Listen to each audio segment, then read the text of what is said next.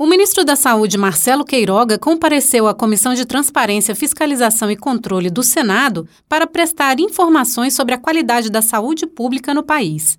Ele chamou a atenção para a importância do Sistema Único de Saúde na pandemia da Covid-19 e os investimentos recentes feitos pelo governo federal na área. Foi com o Sistema Único de Saúde presente dos 5.570 municípios que nós conseguimos enfrentar e superar a maior emergência de saúde pública que o Brasil e o mundo já viu. Durante a pandemia foram investidos cerca de 493 bilhões de reais para enfrentamento aos problemas de saúde pública. Nós implementamos uma série de políticas públicas. A principal delas, 38 bilhões de reais, foi justamente a aquisição das vacinas. Mais de 500 milhões de doses de vacina já foram distribuídas Autor do requerimento de convocação do ministro da Saúde, o presidente da Comissão de Transparência, senador Regufe, do União do Distrito Federal, questionou a ausência de oferta de planos de saúde individuais para os consumidores. Hoje no Brasil nós temos uma situação esdrúxula. Os planos de saúde se negam a vender planos individuais e vendem apenas planos coletivos. O consumidor, no caso de uma doença grave, aquele plano pode ser cancelado, não renovado unilateralmente pela operadora. Os planos coletivos não têm algumas garantias garantias que têm os individuais. Queiroga apontou os planos empresariais por adesão como uma forma de as operadoras não oferecerem planos individuais aos usuários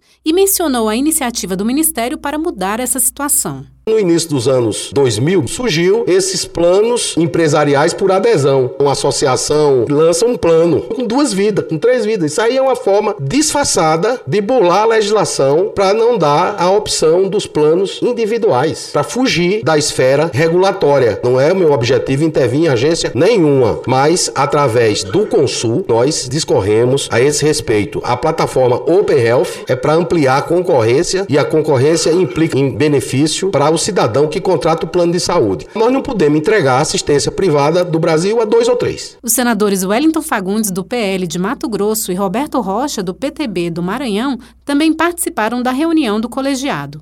Da Rádio Senado, Janaína Araújo.